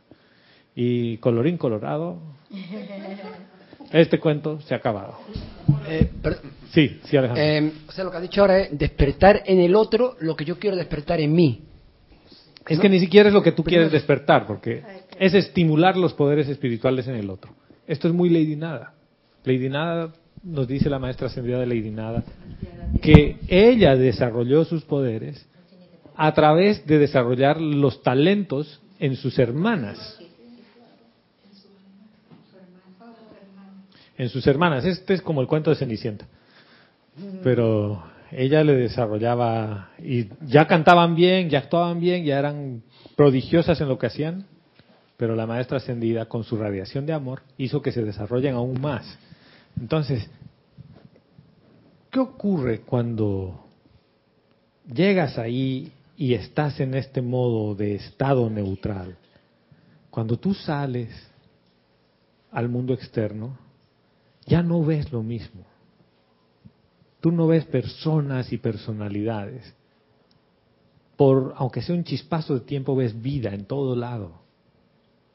Y tú no quieres hacerle daño a la vida. Hasta que te tropiezas y ¡pum! y te golpeas en una parte del cerebro y te olvidas quién eres. Y otra vez recuerdas y dices, ah, soy Alejandro. Alejandro Magno. ¡Ah! Entonces, hasta que recuerdas otra vez quién eres. Este es un tema de olvido. Es, es, un tema de olvido de una y otra vez, que cuanto más frecuentemente recuerdes quién eres, más rápido vas a ascender. Y sabes que la ascensión no es, no es un escape. En realidad la ascensión es un mecanismo natural, porque vibras tan alto que te toca ir al lugar donde hay energía similar. Y si es, encarnas aquí varias veces, no es porque digas, ay, es una penalización y me quieren castigar, ¿no? Tú, tú dijiste, yo estoy dispuesto a bajar la velocidad de vibración para aprender más del amor. ¿Por qué? Porque yo quiero aprender del amor. No es que nadie te esté obligando. Cuando llegamos aquí nos olvidamos del tema y empiezas con, maldita la hora a la que vine aquí. ¿Cómo he elegido encarnar en este pueblito? Cuando podía haber elegido, no sé, París, Nueva York, un lugar así. ¿Y por qué he elegido esta familia de descendencia de este lugar? Podía haber sido Trump, ¿no? Imagínate, la familia de los Trump. Si yo tengo ese mismo caché. Mira, me estoy quedando así calvo como Trump. ¿no? Entonces, el punto es que tú elegiste lo que elegiste y en realidad esto era lo, y es lo perfecto para ti. ¿Qué ocurre cuando te das cuenta que es lo perfecto para ti? Nace la gratitud en ti porque dices, cada cosa que pasa es perfecta. Este laboratorio es magnífico. Tengo hijos que me hacen la vida a cuadritos. Gracias, Padre, dices. Pero, pero ¿cómo vas a agradecer porque tus hijos te hacen la vida a cuadritos? Porque tú no sabes la sensibilidad y el amor que me nace con eso. Porque son mis hijos. Y a pesar de todo yo los amo. ¿Eh? Has aprendido a, a, amar a pesar de que te hagan la vida a cuadritos. Y tú los amas con todo el corazón. Dime si eso no se daría. Y empiezas a vivir. Empiezas a vivir. No importa quién te haga la vida cuadritos, Ana, tú los amas igual. Y dices, pero ¿y ese jefe que es tan grosero contigo? Dices, no, yo le agradezco a ese jefe. ¿Por qué? Porque me da la oportunidad de servir aquí, con él. Porque es la presencia yo soy que eligió esa forma. Y yo estoy en este entorno por una razón. ¿Cuál es mi razón? Yo podría ser muy al señor Maitreya. ¿Cuál es mi razón? estimular los poderes espirituales en el otro. En todos. ¿Cómo? No es, jefe, siéntese ahí. Yo le voy a decir, ¿usted sabe quién es la presencia que yo soy? No. Va a decir, fuera. No. No se trata de eso. Es que a través de las cosas y del amor que tú le pones a hacer todo, el jefe Siente algo. cambia. Contigo se comporta de otra manera. Pese a que es un... Lo siente. Y la gente lo siente. Y hay gente que va a tu casa y se sienta y que no hay forma que la saques de tu casa. Son las 12 de la noche y no se quiere ir. Y dices, ¿pero por qué? Y dice, oye, ya, dile que tienes un compromiso. Échala. No, tú... Pero quieren estar ahí a tu lado. Como la mascota que se... Así. Observa. Abrir los ojos y observar tiene que ver con eso, contigo. Pregúntate, indaga. Todas las cosas que estás haciendo, ¿por qué las hago? ¿Cuánto gozo me, produce esto? ¿Cuánta frustración me produce esto? ¿Cuánto sentido de obligación? Y esto es ser honesto contigo. La honestidad contigo mismo es esa. Ningún camino espiritual, ninguno, va a funcionar así. No importa. Mañana puede ser Reiki, puede ser, eh, no sé, mandalas, y después te vuelves musulmán, y después de volverte musulmán te, te aburriste de, de los musulmanes y te vuelves judío, y no pasa nada. ¿Por qué? Porque sigues con resistencia. Esto tiene que ver, a ver, suelto todo. Y soltar todo no es nada más que decir, yo soy. Bueno, recuerden que mañana empieza la Semana del Peregrino. Bienvenidos y que tengan una semana gloriosa a todos los peregrinos que están aquí. Gracias. Por venir, que han hecho un viaje largo, incluso aunque sea de aquí mismo de Panamá. Y el viaje no es largo físico, es un viaje largo de, de la voluntad de querer estar aquí. Que la presencia yo soy en ustedes les permita ver esto que es la enseñanza y la vida del yo soy. Gracias a ti, Gonzalo. Gracias. A la presencia, hermano, gracias. Y hasta la próxima.